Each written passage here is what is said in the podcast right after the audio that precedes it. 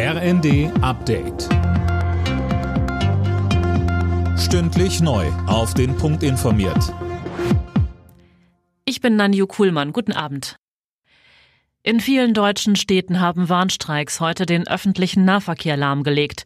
Für nächste Woche hat die Gewerkschaft Verdi bereits zum nächsten Streik aufgerufen, Silas Quiring, dann im Sozial- und Erziehungsdienst.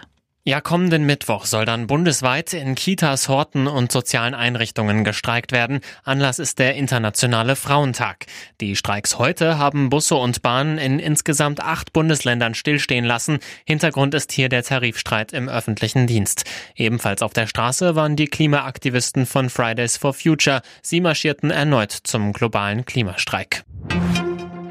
Bundeskanzler Scholz will in Washington heute mit US-Präsident Biden über die Hilfe für die Ukraine sprechen. Vorab sind reichlich kritische Töne zu hören.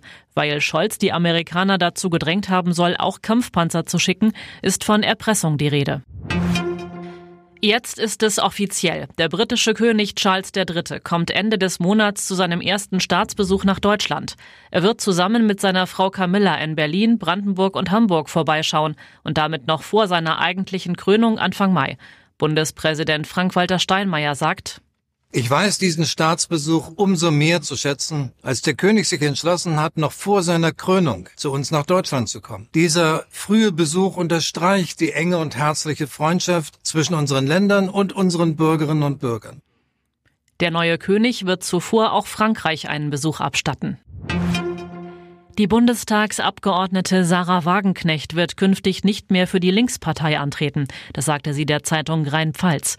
Zuletzt wurde sie immer wieder auch innerhalb der Partei kritisiert. Ob sie sich ganz aus der Politik zurückzieht, ließ Wagenknecht offen.